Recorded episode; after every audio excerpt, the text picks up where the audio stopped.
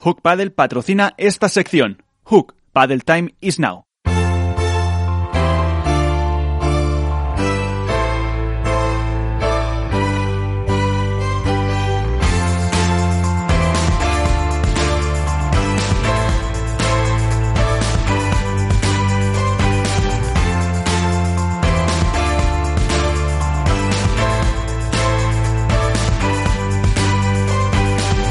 En Esto es Padel comienza el debate.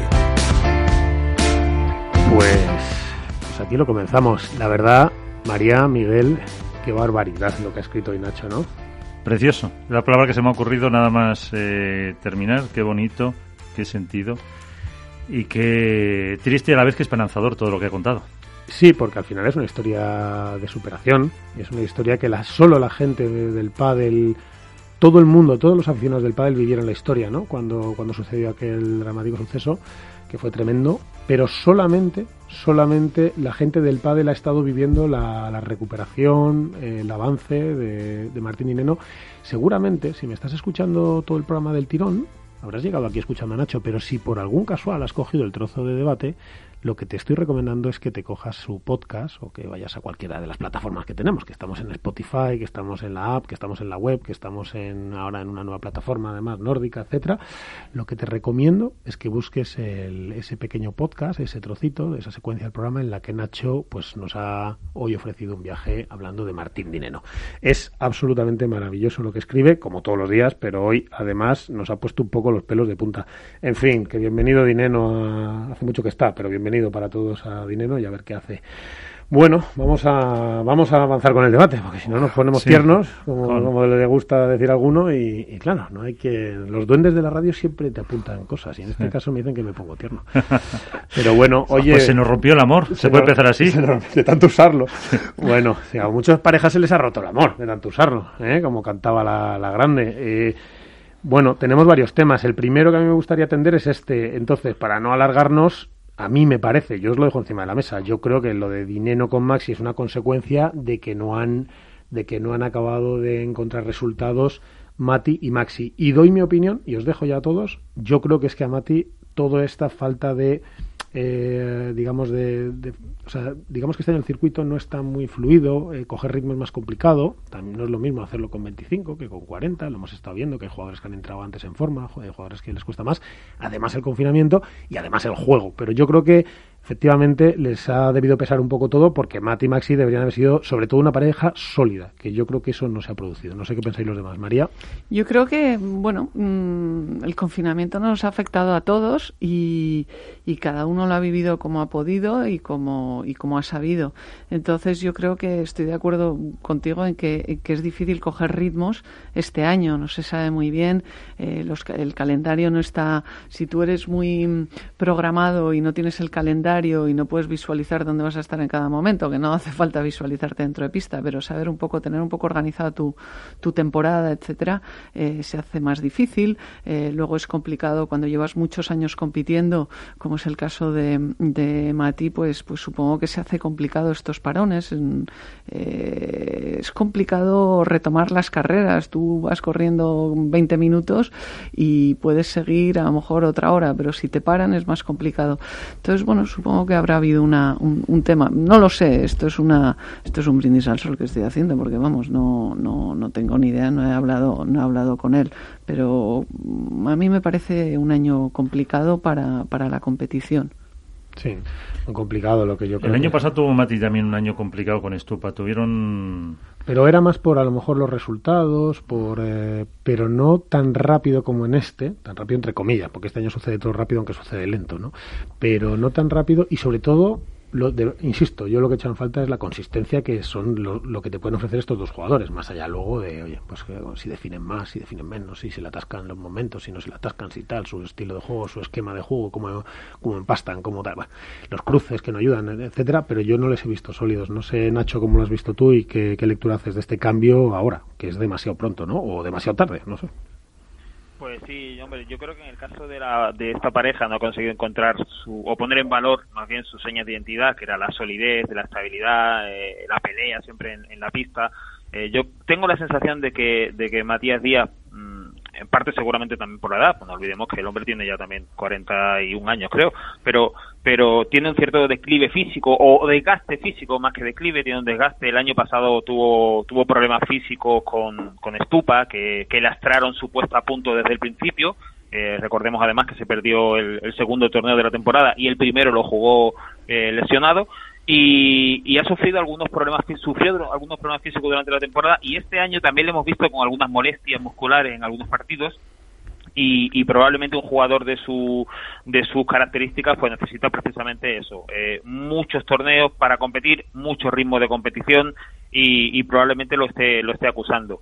El cambio el cambio sorprende en cierta forma teniendo en cuenta lo que es ese mundo del pádel sorprende porque se produce a tres a tres torneos de, del máster final pero bueno, imagino que, que Maxi habrá hecho sus cálculos, habrá visto eh, que ahora mismo la subasta, entre comillas, por Martín Dineno eh, no está no está tan apretada como podría estarlo a final de año y habrá movido ficha. Sí, eso es lo que parece más probable. Eh, Álvaro López, desde Padel Spain, ¿cómo hacéis? ¿Qué lectura hacéis de todos estos repentinos cambios? Bueno, a ver, aquí lo hemos, lo hemos hablado muchas veces, es decir, la temporada está siendo muy extraña y este, y como bien adelantado un poco María, el hecho de estos parones, eh, el competir, parar, volver a competir, quizá a los más veteranos les ha costado un poco más aquello de coger ritmo y creo que en el caso de, de Mati y Maxi se ha notado muchísimo, especialmente en, Mati, lógicamente que es, que es mayor. Yo físicamente sí que le veo bien, eh, porque le he visto en persona y demás, físicamente sé que ha entrenado y está bien, pero le falta esa regularidad, esa constancia que hemos comentado. Yo no sé si ha sido por falta de partidos, eh, porque al, fin, al final digamos que es un jugador tipo tipo diésel, que poco a poco va entrando va entrando en calor, va entrando en materia y les ha costado quizá esa continuidad, eh, que no han llegado nunca a pelear por ningún título y quizá ha sido la gran, no decepción, pero sí quizá sorpresa negativa de, de una pareja que aspiraba yo creo bastante más alto y no ha, y no ha fructificado en esta segunda etapa y creo que lógicamente con el cambio eh, gana bastante más Maxi, con, con dinero un jugador joven, esa eterna conjunción de, veterano y joven. Y hombre, Silingo es verdad que está muy bien físicamente y es, una bestia, no hay más que verle, pero pero tener al lado ahora mismo a, a Mati es una pareja que yo creo que quizá demasiada demasiado veterana y que no tiene las herramientas como para intentar tirar hacia arriba como sí que veo a un, a un dinero que está a un nivel espectacular manejando el juego y a un más y a un Maxi que creo que aunque le falta quizá ese punto más de rabia de, ir hacia adelante y de, y de comerse a los rivales pero creo que con dinero no lo puede volver a encontrar sobre todo si si entrena ahora que, entiendo que entrenará en, en Brunete a las órdenes de, de Rodrigo Vide quizá también venga bien ese cambio de entrenador a él Sí, además eh, hay que ver, bueno, no sé si le irán bien. También es cierto que solemos juzgar tras hechos eh, ya sucedidos y, hay una cosa que pasa y es que cuando tú no estás bien o no estás perfecto, no hace falta no estar bien, no estar perfecto, se, se produce además el contrapeso del espacio que dejas a los otros. O sea, es un efecto multiplicador en el padre. Yo no estoy bien y los otros parece que están mejor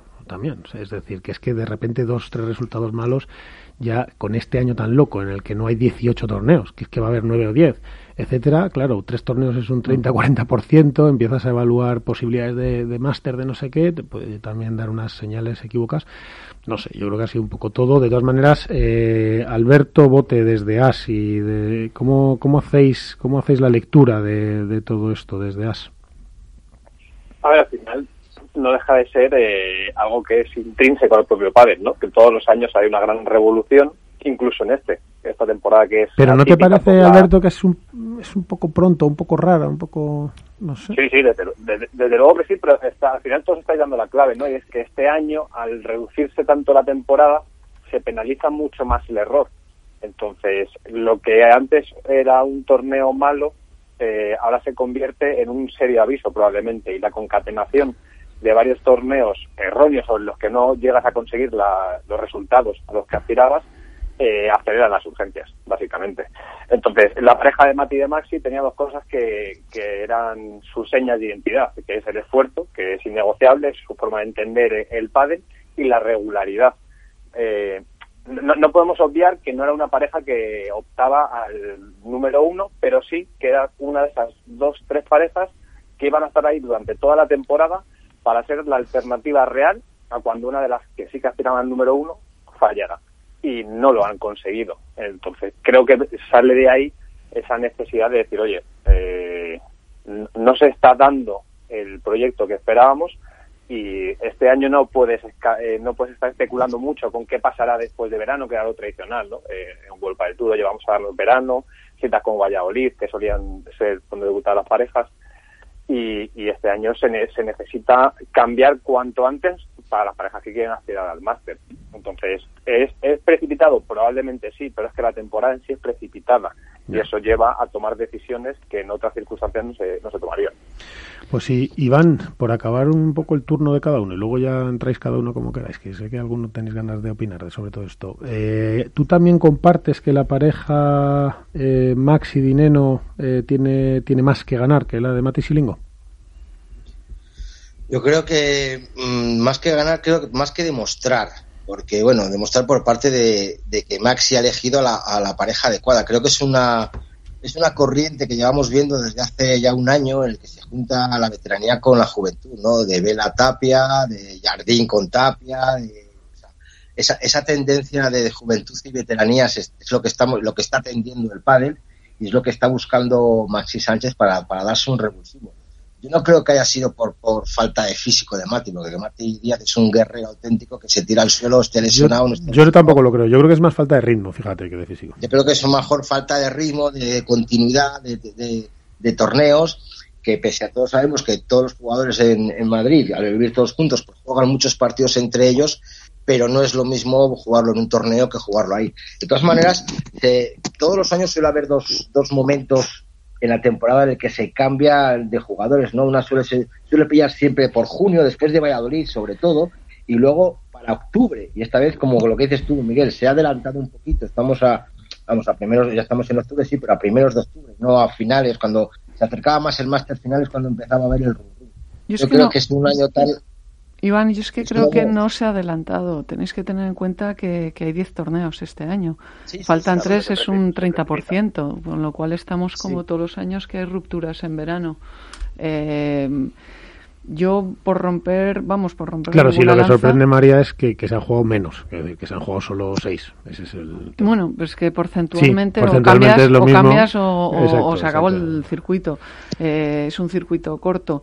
Eh, pero mm, a mí lo que me gustaría señalar es que Mati para mí es uno de los mejores jugadores que ha habido en, en el pádel en los últimos 15 mm, años. Mati es un personaje que siempre ha sido capaz de hacer bueno a su compañero. Mati era una cosita pequeña.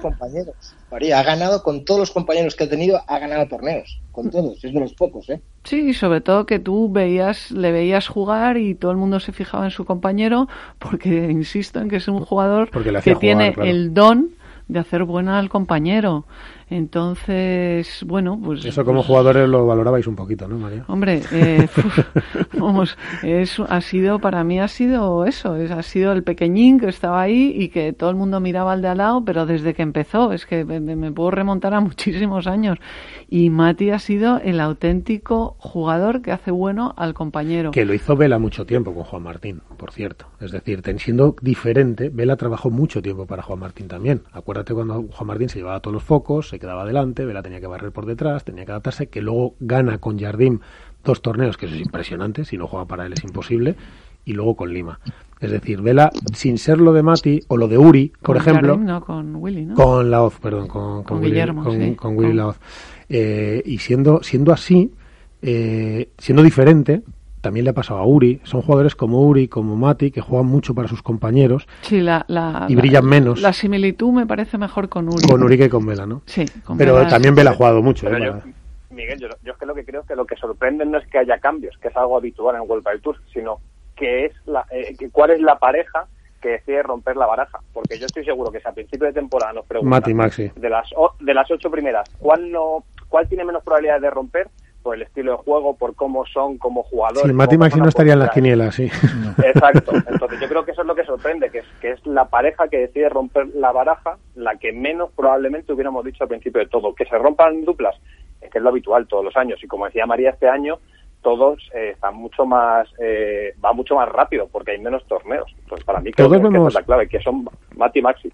Pero Alberto, una cosa que os quiero decir a todos. Todos vemos como, o por lo menos a priori, ¿eh? yo, yo no, pero todos dice, de- estamos tendiendo la tentación de decir que Maxi Dineno es una pareja, no sé, como más atractiva, ¿no? Con más, con más eh, brillo. Pero yo no estoy seguro. A mí, la, a mí Silingo, que me parece que aparte de físico lo que ha hecho es mejorar mucho su juego desde la lesión del hombro y ahora juega pues, pues mejor, desde mi punto de vista, claro, esto es opinable, pero a mí me gusta más. Es decir, no está tan basado en su pegada y en su potencia, sino que se ha ordenado en el juego, etcétera, etcétera. A mí no me disgusta. O sea, yo creo que Mati Silingo, no, no sé qué pensáis los demás. Yo, a mí Mati Silingo me encanta como pareja. Yo creo que puede dar mucho desde otro punto de vista.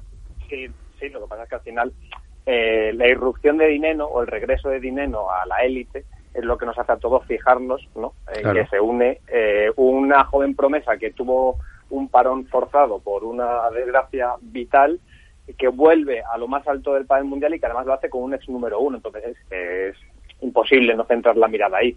A mí la unión de Silingo con, con Mati me recuerda un poco a la de Silingo con Alemandi, ¿no? Que vamos a saber cuáles son sus patrones de juego que están muy marcados, llevan muchos años en el circuito y que mm, son capaces de dar la sorpresa como lo hicieron en su día en Buenos Aires eh, Alemandi y, y Silingo y que van a estar ahí, que o sea que no es una pareja que está en retirada, ni mucho menos, sino que están vigentes completamente.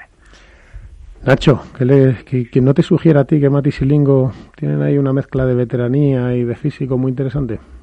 Sí, la, la única duda a mí que me, para empezar, yo bueno, yo estoy totalmente de acuerdo con María, yo creo que Mati es un valor seguro, es un, es un jugador que es el único jugador probablemente que posee la fórmula de la eterna juventud, es un es un hombre que sabe perfectamente cómo tiene que jugar y en cada momento y es muy muy fácil a cada compañero que ha tenido acoplarse a su a su juego y sacarlo mejor, o sea que eso es, eso es indiscutible, es un hombre que ha ganado con todos sus compañeros y tal. La cuestión es que los últimos dos años, por diversas circunstancias, sus dos compañeros eh, han sido los que han roto la pareja. Eh, ahora Matías se junta con eh, Agustín Gómez Silingo y, y esta unión es forzada, quiero decir, no es que se hayan buscado para formar un proyecto. No quiere decir ni más ni menos porque, bueno, los número uno también fueron forzados, pues a Galán y a Lebron los dejaron sus respectivos compañeros fíjate la pareja que han formado, ¿no? Pero quiero decir que no sé si ese proyecto es a largo plazo o es una unión de circunstancias. También imagino que la pista irá irá eh, dictando sentencia, ¿no? Irá viendo si ese proyecto tiene viabilidad a largo plazo o medio plazo o va a ser una cosa hasta diciembre y, a partir de ahí se corta. En cualquier caso, yo creo que lo que decía Bote, yo creo que sabemos perfectamente lo que nos dan estos dos jugadores en su mejor versión y si la sacan, el resto de parejas tienen un problema. Sí. Hombre, yo, yo por lo que por lo que conozco a Maxi, eh, él normalmente, perdona, a Mati, eh, él normalmente los proyectos siempre los busca a largo plazo. Eh, no creo que sea, vamos, salvo que los resultados sean catastróficos eh, y luego haya un cambio drástico, sea no creo que sea un cambio hasta diciembre. Normalmente Mati mínimo le gusta estar un par de años, eh, organizar un proyecto a, a largo plazo, digamos, si son un par de años. Lo que sí, estamos hablando de todas formas de, de romper la baraja, yo creo que de todavía no se ha roto, es decir, ha habido un cambio entre dos parejas entre sí, eh, pero todavía queda No, la caída de dominó- palestra que ha estado comentando también Iván antes. La caída de dominó no ha todavía- empezado, no, no, esa no ha empezado. El dominó Pero ese. yo creo que todos los jugadores eh, se plantean siempre proyectos a largo plazo y luego mm, las circunstancias de, de, bueno de cómo está planteado eh, acaba habiendo muchísimos cambios que si yo mm, tuviese que plantearlo como un coach eh, tanto cambia en un año me parece, vamos, no, incluso en dos años. Yo creo que las parejas que mejor se entienden son las que consiguen jugar un varios, Eso, varios sí, años y que consiguen mejores resultados. Yo preveo, y siempre, vamos, llevo varios años diciéndolo, que en, en unos años acabarán firmándose contratos entre jugadores, porque Sí. no es posible jugar cinco torneos y que de repente, ¡uh, uh! ¡Qué horror, qué horror! Que me quedo existe, sin ¿eh? pareja. Alguno existe. Yo sé que hay un contrato por ahí entre dos jugadores. para Era para cinco años. Aguantar cinco años como mínimo. Y siguen, ¿eh? Siguen, siguen llevándolo a cabo. Que- Pues será, será una forma de relacionarse, pero, pero pasará por eso, porque Pero no los, es lo cambios, normal, no es lo normal. los cambios de pareja se producen cuando surge otra oportunidad. No digo ni mejor, ni peor, ni nada, pero hay mucho cambio de pareja por eso.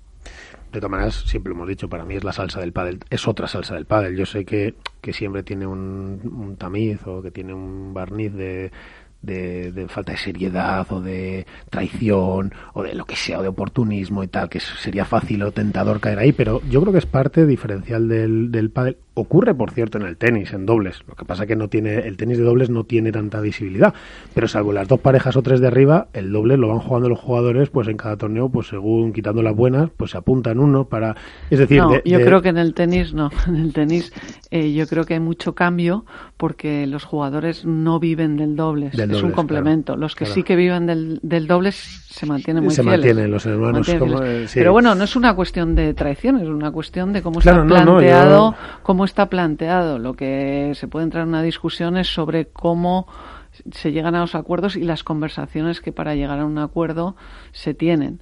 Entonces, como esas conversaciones luego se diluyen en el tiempo, pues a lo mejor yo creo que acabarán muchos jugadores con, con contratos, creo.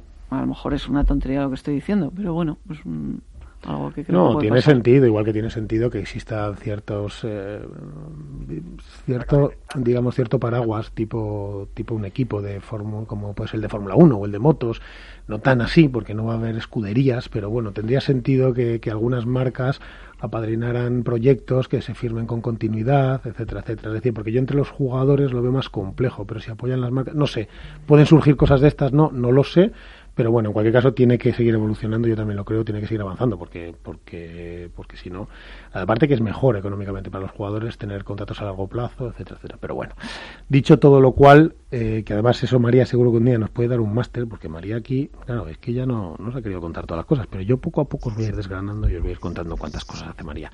Oye, vamos a hablar de Barcelona. Eh, ¿Cómo vemos Barcelona? ¿Cómo vemos cómo llegan las parejas? ¿Favoritos, no favoritos? Luego os pediré la porra, pero, pero bueno. A, mí me gustaría, a mí me gustaría, Miguel, que comentáramos un poquito los posibles rumores que hay sobre Vela y Sancho y Juan Martín y Estupa. Venga, vamos a hacer rumorología, vamos a hacer rumorología, Me venga. parece, sí, es todo rumorología, pues parece una gilipollez, pero bueno, yo creo que son parejas como se diga. ¿Cuál? Que como se diga, digo, una gilipolleza como como se se diga. diga, bueno, eso. Una, pero que son parejas y sobre todo no, no por el mero hecho de la propia pareja, sino porque son nombres realmente muy, muy importantes que están teniendo buenos resultados este año, que están ganando títulos como Vela y Tapia, como Pito y Lima, y que de repente se crucen esos caminos. Yo sigo diciendo que no veo no veo la pareja Vela y Sancho solo por la distancia, por Barcelona-Valladolid, aunque la gente me decía, hombre, Vela y Juan Martín estuvieron, estuvieron muchos años del número uno, y uno trabajaba en Madrid y otro en Barcelona. Digo, eso ya, fue por supervivencia. pero- fue por supervivencia. Primero, no, pero mi Miguel, primero ya habían trabajado mucho tiempo juntos y ya eso eran como perros de presa, se olían, se olían en la, en la, en la, en la pista, entonces no necesitaban entrenar juntos porque sabían cuál era el papel. Pero una pareja como Vela y Sancho, que son para mí dos gallos dentro del mismo corral, hay bueno, que pero tener son muy maduros, son muy veteranos, muy maduros, eh, yo creo que tienen Sí, poder- bueno, pero hay que tener manejo de egos, hay que tener manejo de situaciones, hay que complementar. Sí, el problema, pero Iván, si el problema es, es- es- es- el problema de los Argentina. el problema de los rumores es eh, claro, si estamos podemos hablar de Vela y Sancho. Yo creo que lo que podemos hacer es decir un poco los rumores que hay de parejas que se van a formar, porque si nos ponemos a analizar los rumores no no no confirmados de las parejas, tú imagínate, o sea, abrimos aquí, podemos dar hasta nuestra opinión de que debería hacerse, pero pero dinos un poco, yo creo que has adelantado, ¿no? Que estaban Juan Martín, son rumores, insisto, yo, la verdad, no soy ni capaz de afirmar por ejemplo. Bueno, pues hay. Juan puede ser Martín, Díaz y Estupa, ¿no? Vela y Sancho y Lima y Tapia. Estos son los tres rumores que hay ahora mismo, ¿verdad? Sí.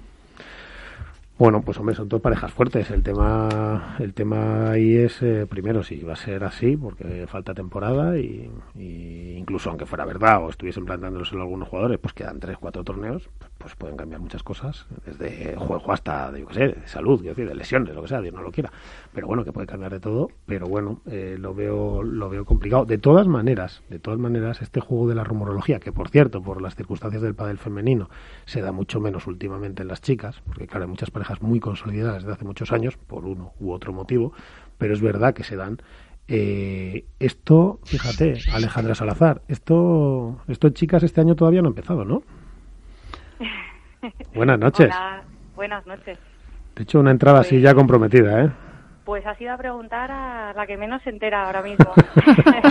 Es- estoy bastante out de, de todas estas todos estos movimientos y, y la verdad es que no, no sabemos nada. Ahora mismo yo creo que quizá un poquito pronto Sí. y no sé, quizá de cara a finales de octubre, noviembre podremos saber un poquito más, saber cómo han ido evolucionando las parejas, que al final son muy pocos torneos con, con todo el tema del COVID, eh, no ha habido tanto tiempo como para saber un poco, ¿no? Eh, qué tal Ya, han ido sí. las demás parejas y supongo que cada una pues tendrá que valorarlo con su equipo y demás.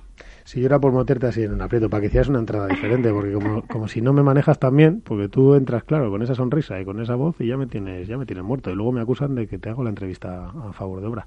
Oye, Ale, ¿cómo estáis? Te voy a hacer yo dos preguntas rápidas y te voy a dejar que tengo aquí a mucha Vale. gente y, y alguna que te conoce muy bien también, que te voy a presentar ahora. ¿Y cómo estáis tras la victoria? Uno y dos. Otra vez estáis en el punto de mira, como que tenéis que ser la pareja, batir o lo que sea. Esto ya nos ha pesado en el pasado. En fin, ¿cómo, cómo enfocáis ahora este tramo? Bueno, pues conte- contestándote un poquito, yo creo que van relacionadas, eh, contestándote un poco a, a las dos preguntas así en el speech que voy a dar. bueno, yo creo que, que estamos en un gran momento ahora eh, como pareja. Em, si bien el año pasado, bueno, todavía nos estábamos acoplando y, y, bueno, al vivir separadas, pues también se tarda un poquito más. Eh, también tenemos, eh, bueno, edades bastante diferentes y bueno, hay que acoplarse en, todos los sentidos. Entonces, eh, ahora me parece que somos una pareja mucho más madura, eh, estamos sabiendo llevar, gestionar mejor esos momentos de presión eh, de estar en los primeros puestos y, bueno, pues tener que afianzarlo, ¿no? Y, y no solo vale con ganar un torneo o hacerlo bien una vez. Eh, si quieres estar arriba, ahora mismo con, con la igualdad que hay y la competitividad eh, tan fuerte, mm, tienes que hacerlo bien muchos, muchos partidos. Y yo creo que el trabajo que estamos haciendo desde el principio de año es muy bueno, el tema psicológico fundamental, ya nos conocemos más como pareja, como personas también, que eso, que eso ayuda, hay muy buena sintonía y la verdad que llegamos a este torneo de Barcelona con, mucha confianza y jugando muy bien las dos, que eso a lo mejor es lo que nos había faltado, el estar más sincronizadas también eh, el año pasado, que a lo mejor una jugaba bien y la otra un poco peor y bueno, ahora, ahora mismo yo creo que estamos las dos en, un gran momento, con, con una Ari también mucho más madura, yo también con mucha más confianza y, y con mucha claridad a lo que jugamos y, y pasándolo muy bien, que al final es, es lo importante. Pues oye, solo dos apuntes y te paso. Es eh, dos, ¿eh? Y rápido, casi de checklist, de respuesta de, de test. ¿Es tu mejor momento físico, yo creo que de toda tu carrera? Mm, te diría que sí, pero también antes de la lesión me encontraba fenomenal. Cuando Ah, estabas hace en Barcelona entrenando mucho, ¿verdad? Sí, y es verdad que ahora estoy estoy otra vez en mi mejor momento, así que sí, se podría decir que, que sí. Y la otra importantísima, ¿quién hizo el arroz negro ese el otro día ahí que habéis presentado en las redes? ¿El qué? ¿Quién lo hizo? ¿Quién lo hizo? Claro, ¿has de- tú el de papá, cocinera. El papá de Ari, el papá de Ari que Ajá. cocina fantástico y nos hizo un arroz negro con galeras, que no las había probado nunca. Para el que no lo sepa, es un crustáceo muy típico del Mediterráneo y, y sabrosísimo. Así que... Madre mía, oye, María Baconic, mira, tengo aquí a María Baconic, que se ha incorporado al programa, que va a estar viniendo pues cuando le dejen sus obligaciones, pero pero nos va a echar un cable y tenemos un poco Hola. de cuota femenina. Aquí tienes... Claro. no, os conocéis un poco casi. Hola, Alejandra. Un poco. Hola, María. Por cierto, nos vemos mañana. Lo sé, lo sé. Pues aquí te dejo, Alejandra, María. Una o dos preguntas tienes. Bueno, ¿qué tal, Alejandra? ¿Qué tal todo? Que hace meses que no nos vemos. Pues bien, surcando. ¿Tienes algo que contarme? No, no, Ahora que no nos oye nadie. Y, y muy bien. No, Bueno. no, muy contenta y eso, disfrutando mucho en pista, que yo creo que, que se nota, trabajando muy a gusto con todo el equipo. Te veo bien, te veo bien y te veo contenta. Que, mm, Sí. bueno, eh, os quedan tres, tres campeonatos. Mm, la clasificación está ahí estrechita, hay pocos torneos, con lo cual cada torneo cuenta casi doble. Mm, de las una pregunta comprometida de las parejas que, que contra las que competís cuál es la que más dificultades os está os está planteando no dentro de pistas sino a la hora de plantear vuestra estrategia de partido esa va para nota piensa un poco Sí. em, bueno, yo creo que ahora mismo, en el punto actual, em, quizá las parejas em, que más nos están costando, pues bueno, se pudo ver el otro día, Gema y Lucía están a un gran nivel y con muchísimos recursos. Gema juega a mitad de pista y también pues es eh, una jugadora que abarca mucho y siempre parece que hay hueco, pero pero pero no. Y luego quizá la otra pareja también que, que es muy molesta es Paulita y, y Marta Marrero. Paulita al ser zurda mm, y ser un juego más desordenado, más alocado, pues quizá eh, da igual lo que plantees, que, que ella siempre va a tener otros recursos que, que no te esperas y, y te mantiene todo el rato súper alerta. Yo creo que, que, es, que es una jugadora súper incómoda y, y también, por mucho que plantees algo, como no sabes por dónde va a salir ella, pues tienes que estar todo el rato eh, Más atenta, ¿no? reac- Te fija- reaccionando claro, te a, mucho, a lo que ellas proponen. Sí, sí. Que tendrán las zurdas que son desordenadas, ¿verdad? También en el pádel. Oye, eh, María, espera, te voy a robar a tu Alejandra, que la vas a ver mañana, para que nuestro, para que nuestro cocinero maravilloso también de Valladolid pueda afrontar esta entrevista. Iván de Contrapared, aquí tienes a Alejandra Salazar, casi nada lo del ojo. Hola Alejandra, muy buenas noches y bueno, felicidades por la temporada. Yo quería preguntarte dos cosas. Eh, uno, el tuit este divertido que habéis puesto en las redes sociales de, de jugar contra Marc Gasol y Juan Carlos Navarro, me gustaría que, que nos comentaras un poquito la anécdota, ¿no? porque al fin y al cabo también que tenéis, que tenéis que tener vuestro espacio de, diversión, ¿no? ¿Cómo fue, si jugasteis contra ellos o cómo fue jugar contra esos jugadorazos de, de baloncesto y cómo surgió todo este tema? Y la segunda es, eh, yo pues, sabes que siempre tengo que hacer alguna pregunta un poquito de estilo no, no, no tan jabón como Miguel, ¿no? Eh, discutíamos el otro día con Miguel en el que en el, en el último partido, en la final, yo te, te situaba a ti como mucho más, con un trabajo mucho más defensivo y defendí que el MVP fuera para Ana Sánchez, porque fue mucho más ofensiva, atacaba más a la red. Miguel siempre yo creo que es tu ojito derecho, ya lo sabes. No, yo, dije lo que creía, lo que creía, que a mí me No, pareció no, pero que lo no era así, siempre. que el trabajo que hizo... siempre. O sea, ya puede jugar mal, No, pero es que es a buena, siempre. pero porque es muy buena, claro, es que es muy buena. Ojo, pero pocas veces juega mal, eso también es cierto. Pero yo me refiero a que si ella lo vio, de que desde qué punto de vista lo vio Alejandra, ¿no? Que la tocó más defender desde atrás, estar, salir más desde la pared mm, para, para dejar paso luego a Arianda que ganara la red y, y ganara los puntos con solvencia. Ahí te dejo esas dos preguntas. Vale, buenas noches Iván. Te he escuchado muy entrecortado y, y no me ha quedado muy clara sobre todo la segunda pregunta. La primera era lo de los jugadores de básquet y la segunda era que Pues mira, nosotros... coincidimos con ellos en, en, en el club donde estábamos entrenando.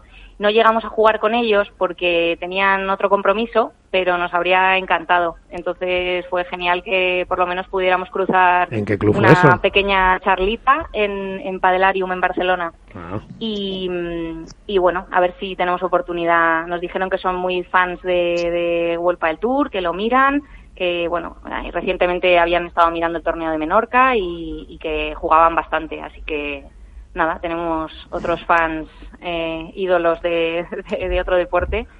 Y la segunda pregunta es que no, Sí, la no- segunda- no la he entendido. La segunda lo que te decía Iván es que el otro día, pues eh, Iván, que además, oye, en eso es verdad que siempre honesto, decía que para él el MVP y que había y que le había gustado mucho que se lo dieran a Ariana porque coincidía con lo que él veía, yo y que yo que siempre dice que soy que te hago mucho la pelotinchi, pues que, que decía que, que- porque es verdad que lo dije en antena, que no, que a me parecía que, el trabajo tuyo había sido diferente. Otra cosa es el torneo entero, pero es él digamos que, que te contextualizaba así la pregunta y luego te decía que cómo lo habías vivido tú, que si efectivamente habías trabajado para que Ariana rematara abriendo más o que o cómo es. Pues bueno, yo creo que en, este caso, en este partido en concreto, creo que jugamos las dos muy bien. Eh, es verdad que Ari empezó un poco peor en el primer set y ya se quedó ya con un poco con eso y cuando la nombraron en MVP me dijo, no, no, hoy, hoy claramente era para ti, me dijo ella. Pero, pero la verdad, sí, me, lo- me, me dijo, pero bueno, yo creo que sí, las son dos jugamos muy bien, las dos hicimos nuestro trabajo fenomenal, estuvimos súper sincronizadas y quizá ella estuvo participando más. eh, al final el jugador de revés quizá toca más pelota y, y bueno, para lo bueno o para lo malo, pues eh, quizá ella estuvo en, en muchas más pelotas más acertada. Yo hice mi trabajo, fui trabajando y muchas pelotas pues hice que, ella pudiese finalizar y, viceversa. Entonces, la verdad es que estaba muy muy igualado. Vamos, cualquiera que se lo hubieran dado yo creo que hubiera estado bien. Bueno. Me parece que, que estuvimos bastante completas las dos. Que Hombre, sí. Eso no importa, al final... Ganasteis el torneo, ganasteis el torneo, o sea que mal no Claro. estuvisteis, eso seguro. Alberto Bote, aquí tienes a Alejandra Salazar. Buenas noches, Alejandra, ¿qué tal? Buenas noches. Mira, en, en 2019, eh, bueno, fuisteis una pareja que quizás durante el tramo de la temporada teníais algunos altibajos, ¿no? Y que veis un poco de la, de la inspiración, quizá de- del momento, y este 2020 tenemos la sensación de ver una, una pareja mucho más regular, mucho más consolidada, eh, más allá de, obviamente, el, el, bueno, el caminar de los partidos y lo que eso supone, ¿cuáles crees que son las claves que, que habéis conseguido eh, tocar para poder ser más regulares y transmitir además esa sensación de, de confianza dentro de la pista? Pues yo creo que fundamentalmente el, el, el no depender de, del estar ese día más brillante o menos y no ofuscarnos con eso. Sabemos que habrá días que, que juguemos feo, como decimos nosotras, y, no tengamos buenas sensaciones, pero no por ello tenemos que dejar de luchar y, y, y aún así también se pueden ganar partidos. Entonces yo creo que ese chip lo hemos cambiado y, y- trabajamos todo el rato, estamos currando muchísimo más, haciendo un gran trabajo defensivo y, eligiendo mejor también la manera de, llegar a la red. Creo que, que tenemos, eh, somos de las parejas que más tiros ganadores tenemos desde todas las zonas de la pista y, no tenemos que tener prisa en, en- en ganar puntos o subir a la red. Podemos estar, o sea, hemos ganado en, en tranquilidad estando atrás, en jugar desde, desde el fondo y, y bueno, como te digo, con, con la mente puesta en, en- trabajar cada punto, eh, sin, sin estar mirando el resultado. Y creo que eso nos está dando eso, muy buenos resultados y re- haciendo unas remontadas que a lo mejor el año pasado, pues eso, teníamos más altibajos y, y como más frustraciones y, y a lo mejor nos dejábamos un poco más ir, ¿no? Entonces yo creo que ahora, eh, bueno, tenemos muy claro que aunque vayas 4-1 o 5-2 abajo, se puede, se puede remontar. También te lo pueden remontar a ti, ¿no? Entonces estar mucho más enfocadas en, en cada pelota y no salirnos de, de- de la concentración que, que estamos consiguiendo que dure mucho rato. Pues sí, se nota, la verdad que, se ve, claro, más madurez en la pareja, más continuidad, os vais conociendo mejor. Tú, yo creo que físicamente, a mí es, es sobre lo que surgió el debate el otro día y así ya te dejo descansar y, y pasamos a otras Ujú. cosas que tenemos a gente esperándonos, pero a mí me pareció que la forma en la que tú, por lo menos en la final, pero bueno, que sí que lo vine viendo durante todo el torneo, de poder barrer muy bien la pista por detrás, de volver a recuperar bolas y mejor parada porque con más tiempo, es decir, físicamente yo te vi que, y por, por supuesto si te queda la pelota por delante, en la derecha, etcétera, pues ya sabemos lo que va a pasar, ¿no? Pero, quiero decir, que vas a apretar y apretar y apretar. Pero, pero yo creo que sí que, que, que también está sumando y que también está ayudando a que Ari pues esté más madura, claro, porque está, está encontrando en ti pues una jugadora que encima le está sacando mejor los globos, que le está organizando cuando quiere, que cuando tiene que apretar aprieta, y todo eso ayuda mucho. En fin, esa es mi visión. Por eso yo dije que el MVP era para ti, Alejandra. Que es verdad que, Pues gracias.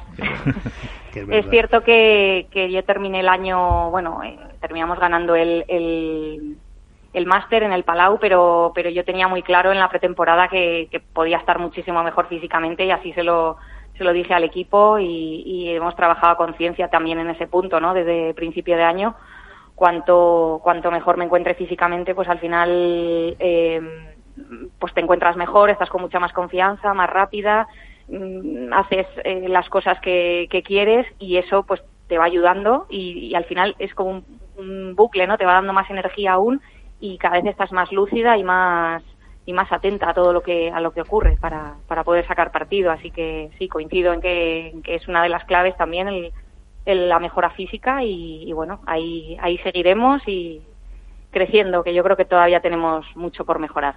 Pues sí, ten cuidado con muchos arroces negros de esos que están buenísimos, porque si no, ya Sí. verás. se nos Hay que todo. ganárselos, hay que ganárselos. Y, lo- y los bizcochos de Bebe Concha también, ¿no? Jolín, los bizcochos. Esos La, son fit, esos son muy fit. la cantidad de bizcochos que ha hecho Alejandro durante el confinamiento. Es que ha sido una cosa de verdad que envidia. De zanahoria, de tal, de un montón de cosas que era imposible. Si es imposible hacer bizcochos de esos, Alejandro. Pero bueno. Sí, es, es Ya, fácil, ya, es tú, fácil. que sabes. Pero bueno, me vas a saludar por ahí a los Simar Run Company y a todos los que vayas viendo, ¿eh? Y a, y a Arianda. Muy bien. Bueno, un abrazo, buenas noches. Esta es tu casa. Genial, muchas gracias a vosotros. Venga, suerte en Barcelona. Pues ahí está. Casi nada, fíjate lo bien, lo bien que se explica. Es una Incluso la maravilla. pregunta de María también. Sí, es una maravilla. Es que Alejandra, bueno, María además la conoce hace muchísimo, incluso comparten algunas, bueno, en fin, es igual, la verdad que, que comparten, es que iba a decir que comparten esa virtud, es decir, tanto, tanto Alejandra como María son pues, pues dos jugadoras, por ejemplo, que han tenido tiempo para formarse bien y para dedicarse, hay más, ¿eh? muchas más, pero ellas dos en concreto lo son.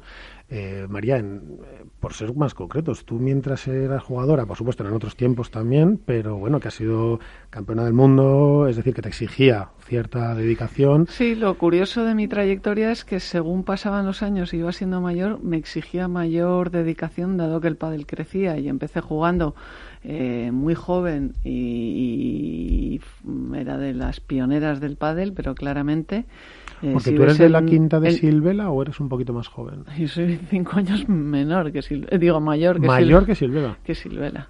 O sea, yo soy del año 68, tengo 51 años. Eh, María tiene 5 menos y Alejandra 18 menos.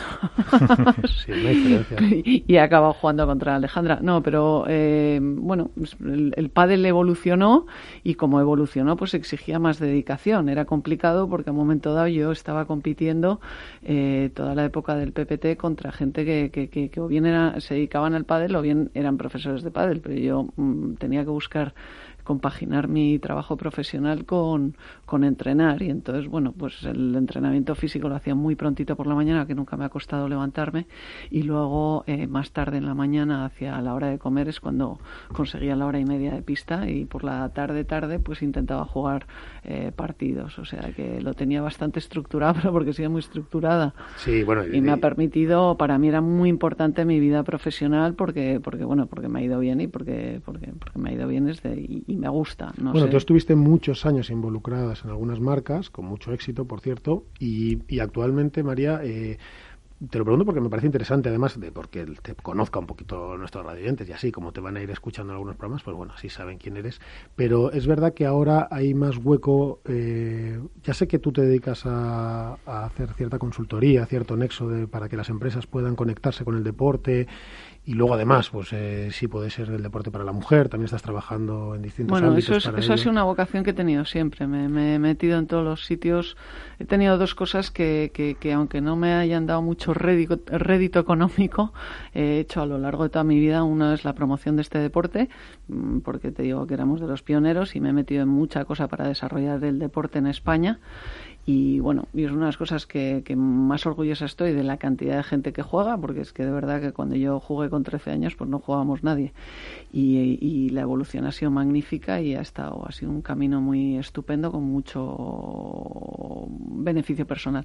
Y luego otra cosa que he estado siempre muy preocupado es que de la visibilidad de la mujer en el deporte y de que la mujer tenga en el deporte, eh, bueno, pues mm, que vaya mejorando sus condiciones desde cosas tan básicas como horarios de locos. Yo juego a las 4 de la tarde en, en Córdoba, no una vez, sino dos o tres o cuatro a las 4 de la tarde con 40 grados. O sea, y eso era el horario de mujeres y ya está. Y es a la hora que se juegan las, las semifinales. Bueno, ¿Te, había- pare- te parece a ti que ahora sí se está cuidando más en el pádel femenino? Desde luego ha habido una evolución. Ha habido Sigue una habiendo evolución. muchas cosas eh, desiguales, pero que A ver, podríamos hablar eh, de ello. Pero... No, no, no. Ha habido una evolución y una clara evolución que también ha ido en línea con la evolución del, del campeonato, eh, digo, de los campeonatos y de los torneos y del y de la industria del pádel como tal. Eh, pero que hay todavía desigualdades, muchísimas. Bueno, sin ir más lejos, últimamente a mí me pilla bastante la cuota. Estoy aquí porque estabas buscando una mujer. Eh, estoy en la junta de la federación, la junta directiva, porque ha querido apostar por una junta directiva con muchas mujeres. Eh, bueno, mm, yo no sé si estoy a favor de las, eh, de las cuotas o, o no, pero de alguna forma u otra hay que empujar eh, la visibilidad de la mujer mm, dentro del deporte y que, y que tenga su, su peso. Me comentaba gente que está ahora con el tema del desarrollo del pádel en Suecia, que, que, lo, que lo vamos a tratar un poco más adelante. Eh, mm, me comentaba una persona que está trabajando seis meses, me decía, no, no, si es que ahí eh, hombre-mujer es totalmente paritario, es decir, es que no se hace ni división. No se hace ni división en, en, la organización de una escuela.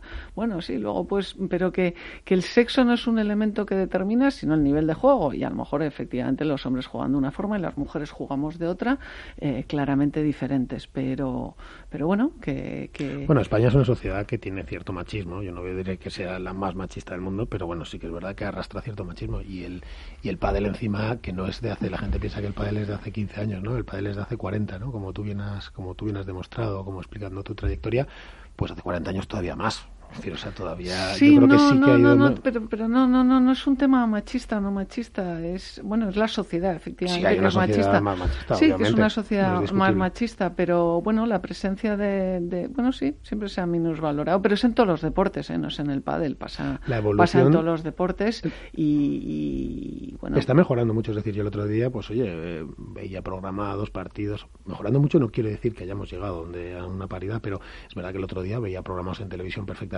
y amigos míos comentando en un chat el partido del Madrid-Barça, ¿no? De chicas, etcétera, cosa que era impensable hace 20 Sí, años. sí, se ha empujado, se ha empujado mucho. En los últimos cinco o seis años ha habido en España una, una inversión seria en, en, en empujar el- el- la visibilidad de la mujer. Es decir, si, si las cosas que no se ven no existen, entonces lo que hay que empujar es la visibilidad de la mujer porque eso va a llevar a que entre más dinero vía patrocinios, vía mecenazgo, mecenazgo en España poco, pero bueno, vía mecenazgo, vía patrocinio en el deporte femenino y eso a su vez lo que alimenta es que las mujeres se puedan dedicar, o sea, que no tenga que hacer como yo, levantarme a las siete y media de la mañana, ir una hora y media a entrenar, luego correr a mi trabajo, etcétera, sino al entrar más dinero, las mujeres se puedan entrenar más, el nivel de, de, de- de las mujeres y de cómo compiten y de cómo y cómo juegan se eleva y eso a su misma vez pues crea más fans y al crear más fans crea más visibilidad y eso Te iba a decir, claro, que, es un círculo que yo explico a menudo en. En mi trabajo. Es verdad que el pádel femenino ha experimentado además eh, cambios importantes en el juego en los últimos 15, 20 años, es decir, hemos ido viendo varias evoluciones y ahora mismo la mujer, vamos, las que estamos viendo en World Padel Tour, por lo menos, yo hablo de World Padel Tour, la visibilidad que tiene World Padel Tour, que sé que el pádel no es eso femenino, pero la visibilidad que tiene es de jugadoras pegadoras, de jugadoras que, que hacen un espectáculo televisado eh, quizá más impactante para el que se acerca al deporte, ¿no? Para el que quiere... eh, yo creo que a los que lo seguimos desde hace muchísimos años, pues nos gusta lo mismo, ver lo de ahora que lo que veíamos antes, todo tiene su riqueza, ¿no? Para, para analizar. Pero es verdad que me parece a mí que el, desde las gemelas Arayeto, desde el, el juego pues de las Marta Marrero, de- Bueno, es más largo- explosivo. No, a lo largo de la Ayuda a que se televise, ¿no? A lo largo de la No, a ver, eh, en, en Sí, primer podríamos lugar- hablar de ICIAS, de, de NX, de no, sé qué, o sea, podríamos hacer no, comparaciones, no, pero... no, no. La- la- a lo largo de la historia de, de este deporte, lo que yo he vivido es que siempre ha habido épocas donde, uy, qué bien, ahora pegáis más, ahora no pegáis eh, menos, ahora tal. No, es que siempre la comparativa. El, el pádel de hombres y el pádel de mujeres pues, no tiene no tiene nada que ver en, en muchos aspectos y tiene muchísimo que ver en otros. Eh, efectivamente, el hombre siempre va a ser más fuerte, siempre mm, va a llegar antes a la bola y la va a pegar más fuerte. Lo que pasa que el pádel femenino pues, tiene otros componentes de estrategia, táctica, etcétera.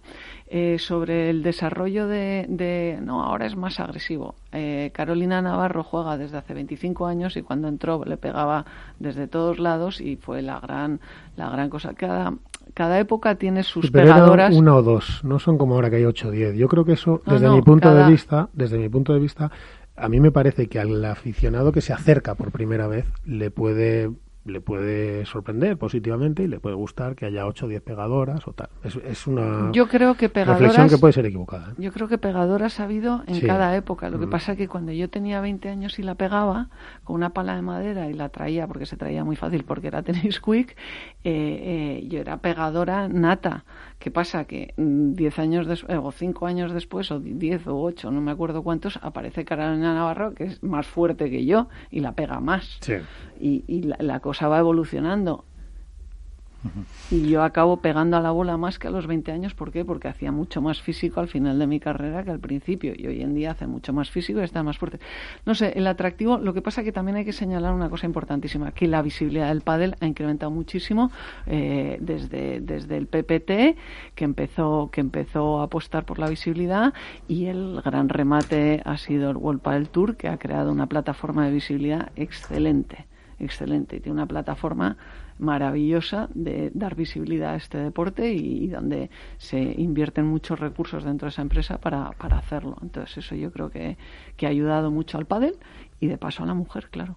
Sí, porque además es que el pádel, no olvidemos que es un deporte que tiene un nivel de incorporación a la práctica de la mujer espectacular, o sea, muy por encima de la yo diría que el 99% de los deportes, es decir, quitando gimnasio, running, tal, no sé qué, yo creo que es incomparable lo que tiene el pádel en cuanto a incorporación, en porcentual incluso, ¿eh? es que Bueno, es en general, ¿eh? las estadísticas establecen una incorporación de la mujer en los últimos 15 años al deporte enorme, entonces en un porcentaje enorme, se van igualando en todo, porque piensas solo en el running, pero también en el ciclismo, pero en todo, en todo, en todo se está pero incorporando. El pádel hace mucho tiempo que sigue incorporando, quizá fue pionero. la mujer eh, en el crecimiento de los clubes de pádel del principio, de los principios, y yo quiero decirte los años 90, principios de los 2000, eh, vino de la mano de la mujer.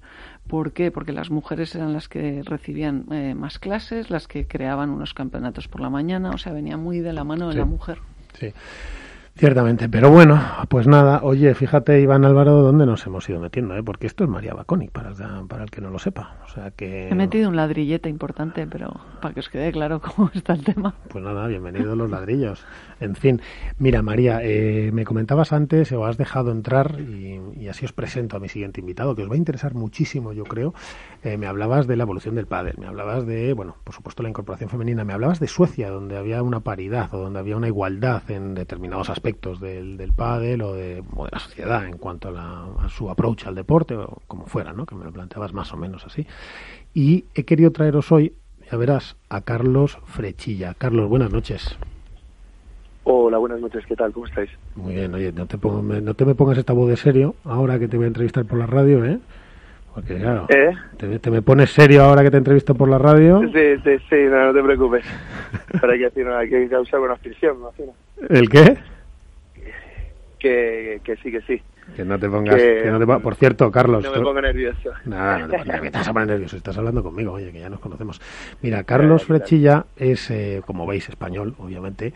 Muy amigo de algunas personas que está por, que está por aquí o de amigos comunes. Y, y sobre todo es uno de los pioneros, de algún, es uno de esos pioneros que, que fueron a Suecia eh, ahora que el pádel en Suecia es un boom, ¿no? Y es un, como dirían ahora sí los millennials, un place to be, ¿no? O algo así, un sitio en el que hay que estar, hay que hacerlo, ¿no?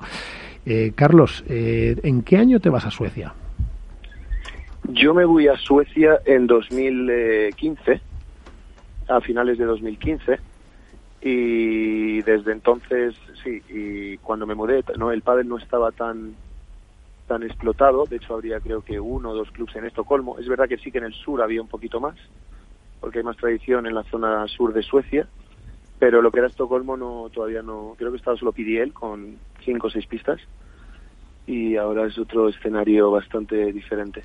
Tú te vas a eh, Jarfalla del Club, si no me equivoco. No sé cómo se pronuncia eso el sueco, claro, porque eso se dirá. Eh, sí. Ahí, ahí fue uno de los primeros. De hecho, un pelín antes empecé en uno de los primeros que existieron, que de hecho es uno de los eh, porque tiene muchas familias, es un poco así muy colorido, Core One, pero luego después de ahí, eh, al, digamos 2017, ahí es cuando empezó a pegar el boom más duro y fue sí, Yarfala, que es un club bastante, bastante, un poco de élite, un poco más como una copia de, obviamente no parecida, pero más una especie de un Real Club Barcelona, con todo muy bonito y tal, pero más chic, más chiquitito más eh, ya.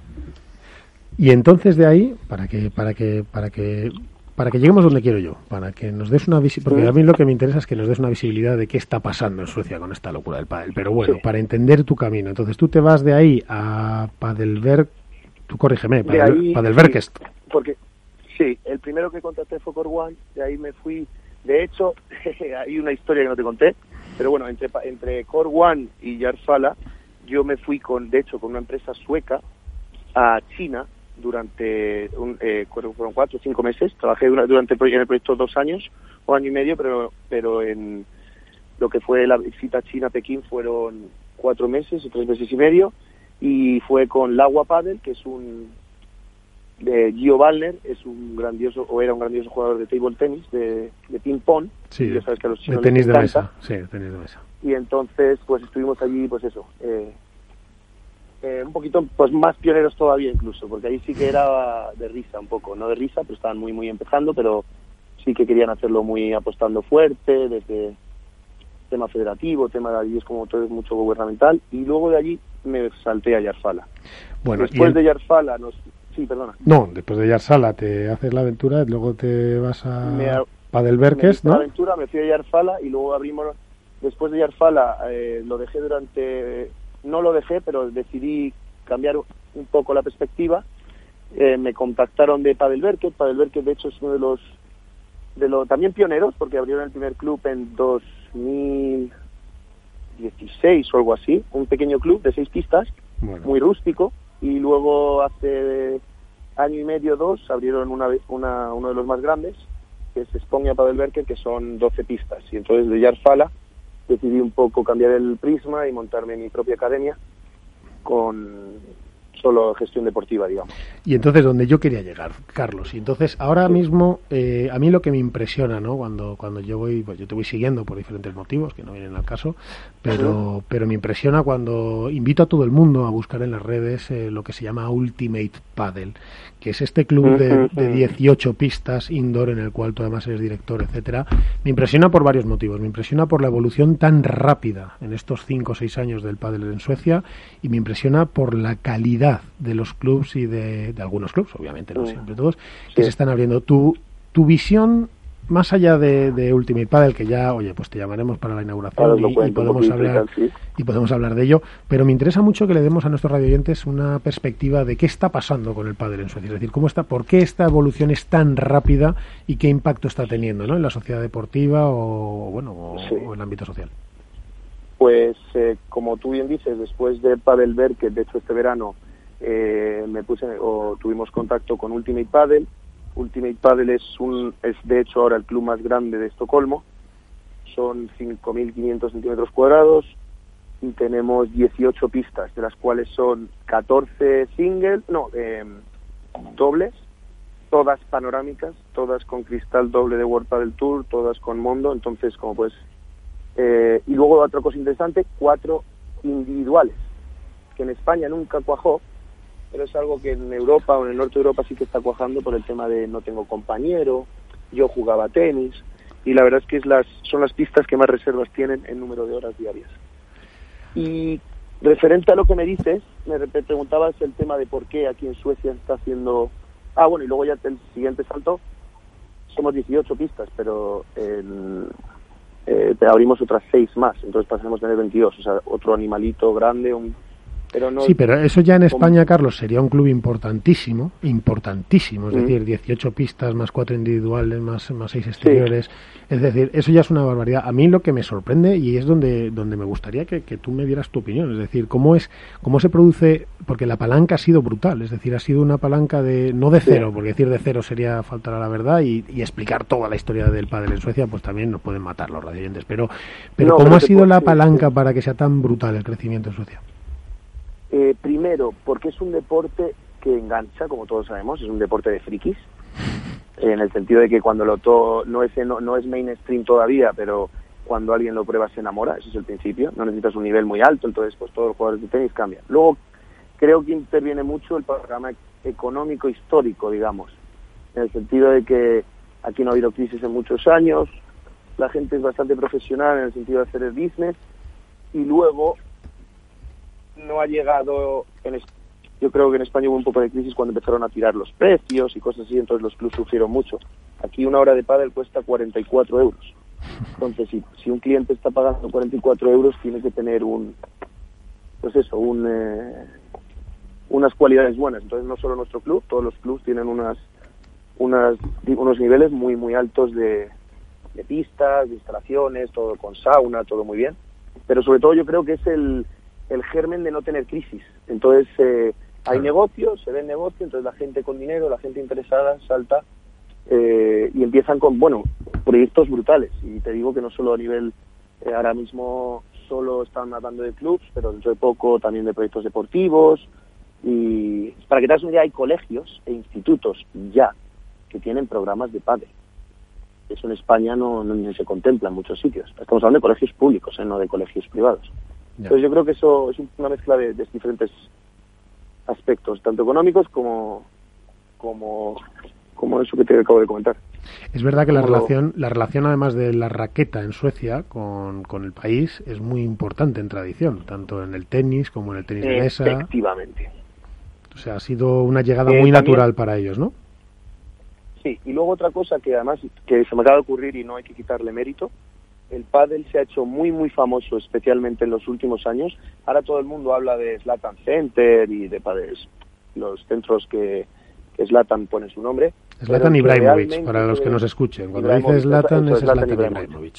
Perdóname, Ibrahimovic. Entonces, eso está muy bien, pero el que realmente hizo el boom fue el grupo PDL, que está llevado por otro tenista o je- jefe de la raqueta, Jonas Bjorman, y fue el primero en el que empezó, eh, pues, eh, el club era pequeñito, solo había seis pistas o siete en Estocolmo, pero lo ponía en la televisión, iban televisiones, iban... Entonces la gente empezó poco a poco a ver qué era el pádel. Se puso un día, vamos, hemos estado en televisión nacional, eh, televisión local, desde hace nada, o sea, ha habido desde siempre mucho apoyo, por tanto, por parte de, de, de las televisiones, de la radio y tal. Entonces como que la gente pádel, pádel, pádel, pádel, pádel, y ahora es trend topic en cualquier escala, tanto arriba como abajo.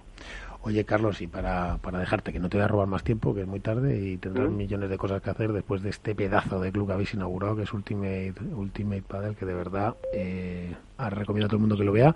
¿Cuánta gente más o menos está jugando al pádel? En cifras, supongo que es dificilísimo de saber ahora y muy rápido, ¿eh? que tiene que vamos ya apuradísimos.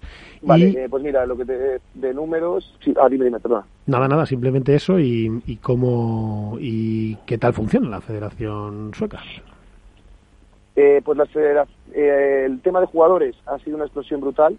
No te sabría decir exactamente, pero te puedo dar unas cifras así generales, en el sentido que, por ejemplo, aquí, como tú sabes, en España está Playtomic, aquí está Playtomic y Machi, que es como el, el Playtomic sueco, y entonces, que quieras que no, como el 90%, 80% del mercado lo manejan ellos, es verdad que no es solo pádel, también habrá algo de tenis y badminton, pero en su mayoría, y la última vez que hicieron un, una, dos- 200, 300 mil, entre 200 y 400 mil jugadores o usuarios tienen ahora, de los cuales será el 80% padres, en un país de 10 millones. Entonces, que quieras que no, está creciendo mucho, mucho, mucho. Federación creciendo también, con alguna pequeña dificultad, pero porque aquí los, los circuitos, y tanto el nacional chiquitito y el local, tienen hay buenos premios. O sea, un- una prueba nacional aquí son 800, 1000 euros, algo así por, por- para la pareja, que quieras que no, es algo muy positivo. Oye, ¿y Se hay, está apoyando mucho y yo le, y- le- le veo mucho futuro a este. y hay algún campeón allí que tú tengas el ojo mirado que digas este, este, este es el que yo veo que va, este puede llegar? Hombre, ahora mismo tienen los jugadores famosos, Vinda, Da- David, eh, Daniel Vinda, el que viene de tenis, tiene veintitantos años, todavía no llega a los 26, es algo que es una promesa. De hecho, fue el élite de tenis hasta los 12, 13 o 15, no me acuerdo exactamente, o 18, pero lo dejó por temas, no por temas profesionales, sino por otras cosas. O sea que el chico vale. Pero es verdad que todavía yo creo que, como todo en el pádel, necesitas empezar desde muy chiquitito. Entonces, deja, pero sí que hay por la dedicación. El- los suecos escuchan. Es un pueblo que, bueno, sea, pueblo. el- el- cuando tú les transmites algo, ellos escuchan, no dan opinión ni nada. Luego la pueden dar, pero es un- están muy abiertos al aprendizaje y a la rutina. Entonces, yo creo que darle 5 o 10 años máximo ya vamos a tener jugadores top suecos, hablando de, main, de cuadro main y cosas así, creo yo. Oye, Por las cualidades físicas también, son más ¿y altos, más grandes. ¿y te me has acostumbrado bien allí a los suecos o todavía echas un poquito en falta? eh, la- A los suecos más o menos, son un poco suyos, pero es verdad que cuando se abren, se abren muy bien. Al principio te dan la mano y luego te dan un abrazo, con eso ya te digo todo. Pero eso sí, lo más jodido es el tiempo, ya te lo digo. Ya se está empezando a llegar la noche más prontito. Sí, porque allá a las y en un 5 par a las de- 5 o las 6 estáis ya en casa, ¿no? Están ya en casa o es la fama, o eso no es así. No, es la fama porque es verdad que lo que tienen es muy buen trabajo. Todo el mundo sale muy como muy tarde a las seis. Entonces, eh, la vida está muy hecha desde por la mañana prontito hasta las seis y luego que quieras que no, ya todo cinco de la tarde y tienes toda la tarde libre. Porque a las tres en invierno, digamos en un mes, a las tres ya es de noche. Cerrada hasta el día siguiente. Bueno, pues que pues Así nada, pues vamos a ir siguiéndolo poquito a poco. Te- ¿Tú te has acostumbrado también a alguna sueca por ahí? ¿Te has enamorado o algo o no? Sí, sí, sí. Ya tengo ahí a mi... Sí, Bueno, bueno. obviamente. A mi chica rubia Filipa. Bueno, Carlitos, pues eh, Carlitos Frechilla, que te voy a seguir llamando porque me, tenemos que ir dándole Miguel, cuando visibilidad quieras y, al pádel en Suecia y, y nada. además tenemos muchas sorpresas que, que, que vamos a apoyar mucho el deporte con tema de jugadores y tema de entrenadores. Pues dentro de poco vamos a dar algunos nombres a conocer que van a pertenecer al grupo o a la familia Ultimate Padel. Bueno, tú cuando puedas decirlo me dices y yo te llamo y nos lo cuentas, ¿vale? Fantástico, pues oye, muchísimas gracias, eh, buenas noches y a seguir con el programa que es eh, lo veo muy muy positivo para el padre. Bueno, Carlos, pues esta es tu casa. Aquí te esperaremos. Muchas gracias, Miguel. Un abrazo fuerte. Un abrazo. Chao, chao. Bueno, pues esta es la visión desde Suecia, es decir, de un español que se ha ido a Suecia, que no es lo mismo que, que lo que nosotros vemos desde aquí. ¿eh? Eh, María, tú que te mueves en los patrocinios y que te mueves tal, ¿con ¿qué approach tienes a Suecia? ¿Tienes más? ¿Tienes menos? ¿Has, eh, has hecho cosas allí? ¿No? Estamos con un proyecto que se vio paralizado por, por la por la pandemia esta, eh, que empezábamos, que arrancábamos en mayo, con lo cual se ha quedado muy parado. Todo lo que sea expansión del pádel es fantástico. La gran suerte es, desde mi forma de entenderlo, es que haya tenido tanto éxito en, pa en países con una situación económica tan fuerte como son como es Suecia, como es Noruega, que hay que recordar que es uno de los países más ricos de Europa, como puede ser Dinamarca, todos los países nórdicos, eh, sorprendentemente, aunque la inversión sea mayor, ya que el pádel tiene que ser indoor sí o sí por temas de clima, por temas de clima, eh, eh, ha sido fantástico que, se, que, que, que, cogiese cuerpo ahí el pádel porque, porque tienen el pulmón económico para desarrollar el, el deporte. Y eso que explicaba Carlos de que son una, una sociedad eh, muy atenta, es decir, que, que, que, escuchan mucho y que están dispuestos a aprender, eso facilita mucho eh, una expansión ordenada y, y fuerte que puede ser convertirse en modelo eh, a lo mejor todavía de nivel de juego, etcétera, no, porque eso siempre conlleva años, como ha pasado en España respecto a Argentina, etcétera, pero sí como modelo de, de negocio. Se están desarrollando diversos modelos de negocio y eso es bastante exportable a otros. A ver si, te, si hay suerte y ocurre esto mismo con Alemania. Alemania sí, para Alemania mí tiene... es la gran potencia en Europa, son eh, muchos millones de habitantes y además con una cultura deportiva muy buena en el sentido de que están dispuestos a invertir en el deporte. No están buscando ni precio ni nada, sino calidad y eso lo conozco bien por, bueno, pues por años de, de trabajar en una multinacional. Sí, tiene y... sus upfront, es decir, tiene sus barreras que tiene que ir superando, algunas pequeñas, otras eh, tal, pero a mí también me parece que, que si Alemania estalla es ya, bueno, ya es, yo creo que el padre es imparable, pero si estalla en Alemania es un boom mundial a un nivel brutal. Lo que pasa es que es verdad que, que, bueno que tienen que superar algunos problemillas como la fabricación y la implantación de pistas, que es todavía un poco costosa allí por los requerimientos técnicos, etcétera. Pero bueno, ya iremos viendo. Eh, a ver, chicos, eh, tengo por fin, ¿vale? Iván, atento, Álvaro, atentos, ya veréis, ya veréis lo que os traigo ahora.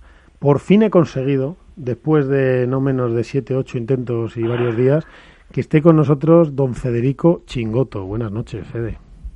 Buenas noches, ¿qué tal todo? ¿Cómo va? Eh, al fin pudimos comunicarnos, ¿eh? Mira, pero ¿qué haces, chingoto? ¿Qué haces con el teléfono? Por Dios, pero qué... No, no, eh, andaba, andaba mal el teléfono últimamente, pero bueno, ya estoy acá. Oye, Fede, nada, muchas gracias por venir. Eh, te voy a dar paso porque, porque hoy estoy, bueno, siempre hablo mucho, pero hoy más porque me han tocado hablar de varias cosas. Y te voy a dar directamente paso, te voy a hacer una pregunta y te voy a dejar ahora con varios compañeros míos aquí en el programa. Eh, lo primero, enhorabuena eh, por la temporada, porque es verdad que es una evolución constante que hemos ido viendo desde que llegasteis a España, desde que, desde que bueno, vosotros veníais de jugar el, las pruebas de Fabris Pastor y, y, finalmente aterrizáis en World del Tour y la evolución es brutal. Eh, ¿Qué nivel, fíjate qué pregunta te voy a hacer, eh, que, que, yo sé que no os gusta nada, pero eh, ¿cuánta influencia ha tenido en este último tramo vuestro entrenador Gabriel Reca para que hayamos visto a unos Fede Chingoto que siempre estaban ahí? Pero que ahora sean claros candidatos al título. No sé si el matiz ese eh, lo he explicado bien. Sí, sí, bueno, eh, como decís vos, un camino muy largo que veníamos pasando eh, etapas y bueno, sin duda en esta etapa Gaby ha sido fundamental, eh, nos ha dado esa calma en los momentos importantes, en, lo, en los partidos clave, así que nada, yo creo que influyó muchísimo eh, tenerlo afuera y con su experiencia y todo, yo creo que no, nos ha ayudado mucho a encontrar esa calma y, y poder estar logrando todo lo que vamos logrando. Bueno, pues sí, porque además el maestro Reca pues sabe un poco de, de todo esto y claro, todo, es- todo, es, todo es sumar. Pero bueno, mira, tengo en Valladolid que, que tenemos ahí a Iván de Contrapared que seguro que quiere hacerte alguna pregunta porque me ha matado, durante tres semanas me ha matado, Fede, porque no te traía y ya por fin, mira, Iván, aquí tienes a Chingoto. Hola, buenas noches, Fede. Buenas noches, ¿qué tal todo? Bien, bueno, la verdad que, que hablar con Fede después de, eso, de tantos intentos, yo no sé si es que tiene que ganar algún torneo para que le funcione el teléfono bien o algo. Si yo te contara, Iván, lo que he sufrido. Sí, sí, ¿no? Pero bueno, ahora ya por fin le tenemos en... Uy, Hola, hola, ahí se me cortó un poquito. No, ya. Iván. Esta puede ser mundial, que cuando tenga, que, que, que por fin consigamos. ¡Hala, se ha caído! Pues nada, no pasa nada, seguimos. Álvaro. eh, Cuando Iván, llegó a Valladolid- Iván, espera, llegó- Iván, sí. que se te ha- es que se ha cortado un poquito. Entonces, eh, si quieres, vuelvo a empezar la pregunta, por favor. Y disculpad estos, estas cosas. No, que me- recuerdo mucho a Fede Chingoto en el primer torneo que jugó en España, que fue en Valladolid, que les hice yo una nota a él y a Chingoto en el, en el Club de la Raqueta. Venían de ganar a Fabriz Pastor, era su primera incursión en, en previas y en el primer torneo que jugaron en Valladolid se metieron en, en semifinales, creo, ¿no? Que fue un, auténtico boom porque no sabía nadie quién eran Fede Chingoto y el Gato Tello y a partir de ahí han tenido una línea muy regular, no siempre, siempre ascendente, con pequeños picos. Yo le quería preguntar a, a, Fede, sobre todo, eh, más o menos refiriendo un poquito a, la pregunta que te ha hecho que te ha hecho Miguel Matea, ¿no? O sea, ¿qué cambio habéis observado más fuerte entre Mati, entre Matías Ortiz y Gaby Reca? Que para poder dar ese cambio, dices, bueno, hemos estado siempre a puntito, hemos estado en semifinales, alguna final, pero ¿qué os falta todavía para, para ganar un torneo? Y sobre todo, ¿qué tal estás de tu ojo? Yo creo que para lo, que decís vos, falta ganar un partido nomás, ¿no? pero Un set, un set. Pero nada, nada, ni hablar que yo creo que todo va en, en la experiencia, en jugar varias veces esas rondas, eh, de a poquito ir soltando más los nervios y demás, que ganar torneos eh, eh, yo creo que es complicado. Eh, nosotros por suerte este año pudimos jugar dos finales, eh, estar ahí cerca de ganar, pero bueno, falta dar ese siguiente paso y nada, estamos trabajando para eso, con el psicólogo, con todo el grupo de trabajo, así que nada, solo queda seguir empujando hasta que podamos hacer que caiga para nosotros. ¿Y cómo es recibir un pelotazo del gato? No, no, pelotazo y paletazo ya recibido. No se imaginan la fuerza que tiene. Pero nada, bueno, del ojo súper bien. eh, ya, ya muchísimo mejor, sin dolor, sin molestia. Así que nada, entrenando normal. Así que gracias por preguntar, pero ya está todo de 10. Bueno, oye, eh, Fede, mira, eh, tengo también a Álvaro, Álvaro López de Padel Spain. Álvaro, con, Muy buenas. con Chingoto te dejo, que creo que además os habéis visto hace poco. Hace poquito nos hemos visto, sé que del ojo está bastante mejor. ¿Qué tal, Fede? ¿Qué tal Álvaro? ¿Cómo va? Muy bien, muy bien. Eh, bueno, yo quería preguntarte en relación a lo que a lo que te ha preguntado Iván y también un poco Miguel. En, en los últimos partidos hemos apreciado un cambio táctico, por lo menos eh, yo creo que sí que se ha notado, que es que tú has jugado menos defendiendo quizás y más pegado a la red, dejando un poco más de, espacio a Tello para que salte, para que corra arriba y corra abajo. Ese cambio no sé si ha venido por vuestra parte o ha sido un poco elección de Gaby Reca para un poco eh, sorprender a los rivales. Es decir, tú defender menos y quizá atacar más pegado a la red con la volea. No, bueno, esto yo creo que lo venimos haciendo hace tiempo, sí que ahora se está acentuando un poquito más con Gaby y yo creo que he mejorado un poco la parte en el ataque, entonces por ahí se nota un poco más la diferencia y nada, yo Bueno, ahora recuperamos. No, sí, ahí está, ahí está, ahí. ahí, es cobertura. Sí, sí. Así que de, de mi parte solo a- acompañarlo bien y, y, bueno, ayudar en, en lo que pueda, ¿no? Oye, eh, Álvaro, ¿te has dejado algo en el tintero con Fede? Yo, no, no, perfecto, perfecto, me ha contestado, vamos, cortita y al pie. Oye, Fede, una cosa te quería yo preguntar. eh, ¿en qué, ¿Cuál es el año en el que llegáis al World del Tour? ¿Cuántos, ¿Cuántas temporadas lleváis? ¿Cuatro o cinco? Nosotros llegamos en 2016, donde jugamos cinco torneos y a partir de 2017 eh, empezamos a jugar ya todo el año. Ajá, o sea, desde el 17 ya os quedáis aquí. ¿Y escogéis en principio la ciudad de Madrid? Eh, o, o- o antes hacéis un paso por otro Por Málaga, país? si o no me por equivoco. otra- Es que yo no sé, incluso si llegasteis a estar entrenando en otro país, eh, ¿no?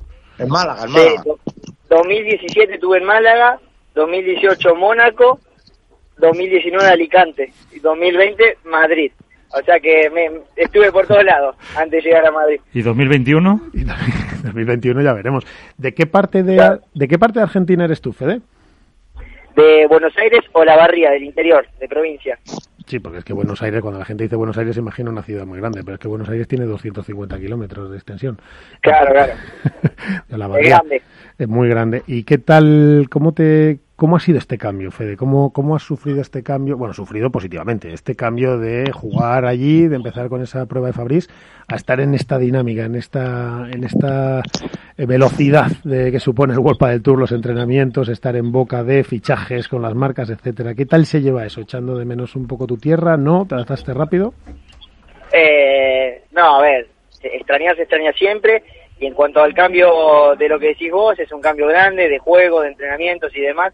Así que nada, costó un poco adaptarse lo primero, pero ya la verdad que súper contento y feliz de, de poder dedicarme a lo que me gusta, de poder entrenar donde estoy entrenando con todo el equipo. Así que nada, súper contento y disfrutando del día a día.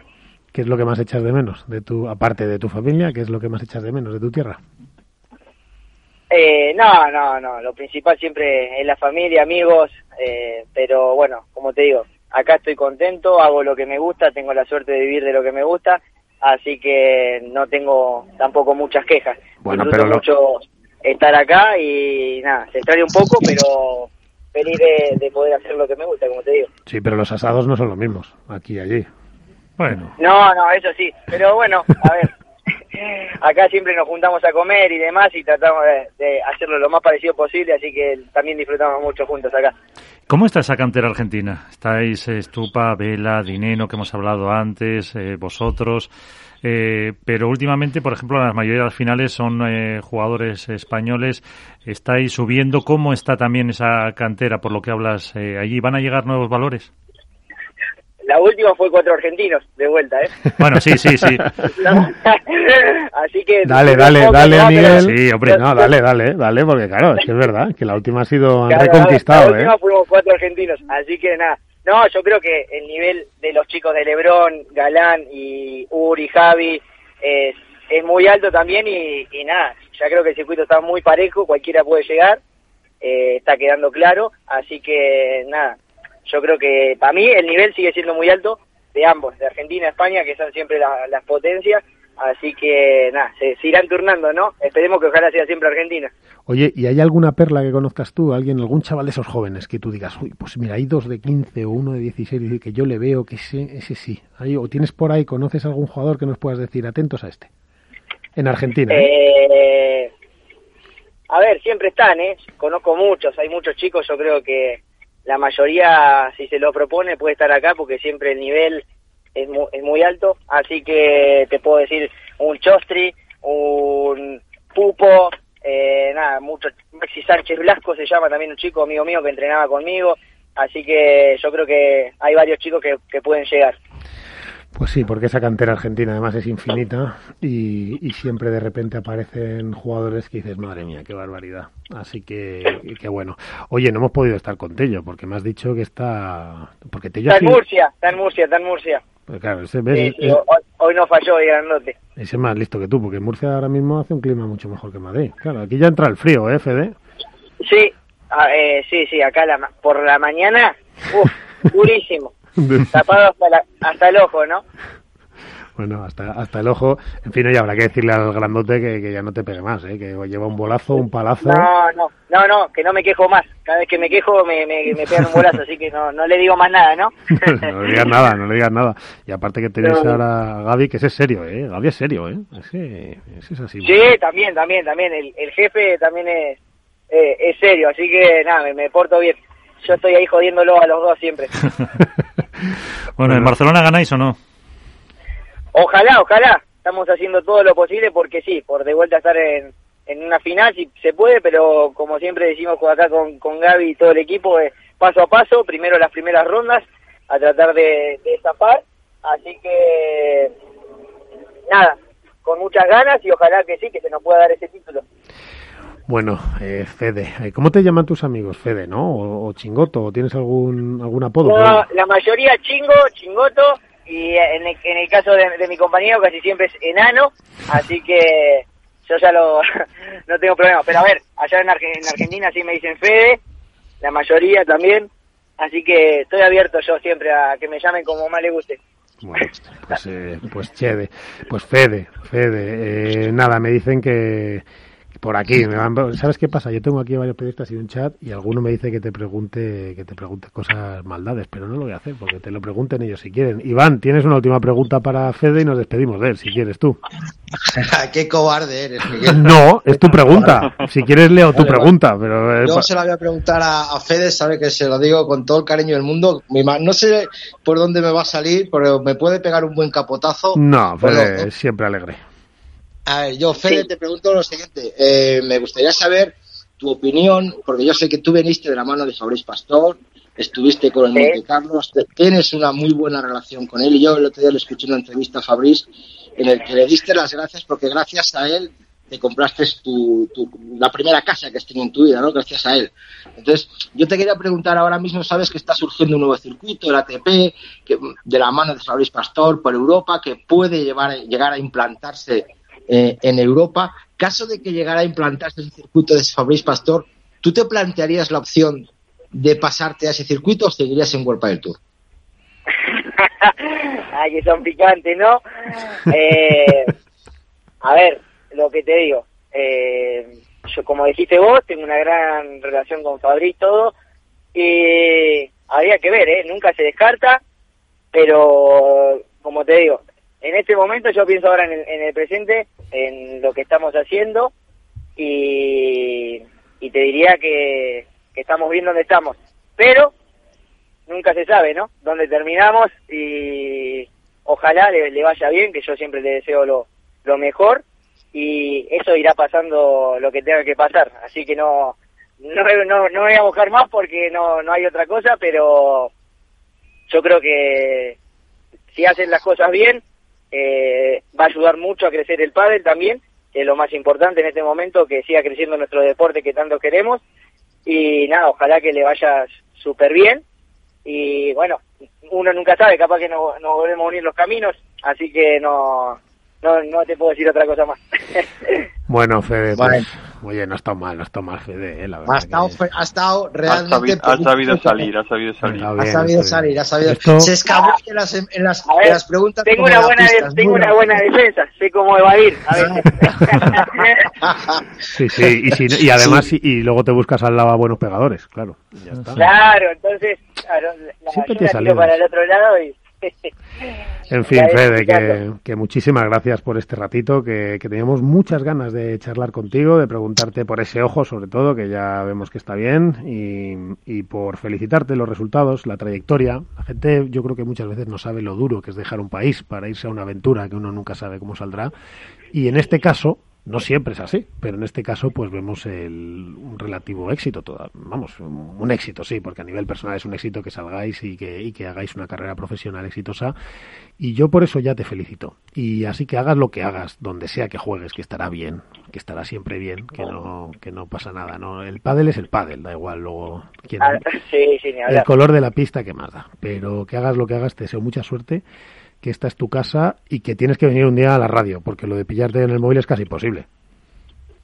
Sí, sí, no, no, co- comunicarse conmigo por móvil es, imposible. Mirá que lo tengo igual todo el día en la mano, ¿eh? eso no te lo voy a negar. Pero la verdad que estuvo complicada nuestra tratar de comunicarnos. Bueno, pues esta es tu casa y aquí, y aquí te recibiremos siempre. Mu- muchísimas gracias a ustedes por la nota, espero que les haya gustado y nada, eh, les deseo lo mejor también a ustedes. Igualmente, mucha suerte. Mucha suerte en Barcelona, además. Dios. Gracias. Buenas Bueno, noches. nos tenemos que ir, pero hacemos. Vamos a coger una- aire, porque ¿Nos esto cogemos sido- una porra o la dejamos para antes del mangazo? Como quieras. Venga, vamos a coger aire y luego la porra. Venga, pues una pausa.